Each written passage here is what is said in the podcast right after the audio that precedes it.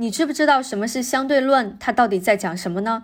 相对论分为广义相对论和狭义相对论。在它们出现之前，我们对世界的认知是基于牛顿经典力学的，认为时间和空间是两个独立的概念，它们之间没有关系，并且呢，它们也不受参照系的影响，有各自固有的属性。比如，时间无论在哪都是均匀流逝的，空间的尺度无论在哪也都是一样的，时空只是所有物理现象发生时的背景。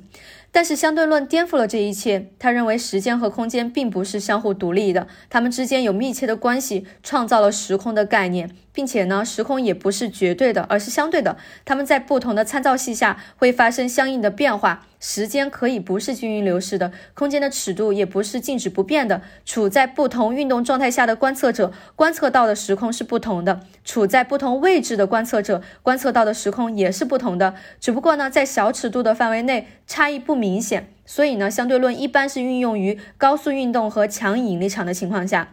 相对论的出现呢，让人们意识到牛顿运动定律的局限。牛顿运动定律不能精确地描述客观世界，但是在日常低速运动的情况下，仍然可以作为一种近似的运算被广泛运用。这个呢，就是相对论啦。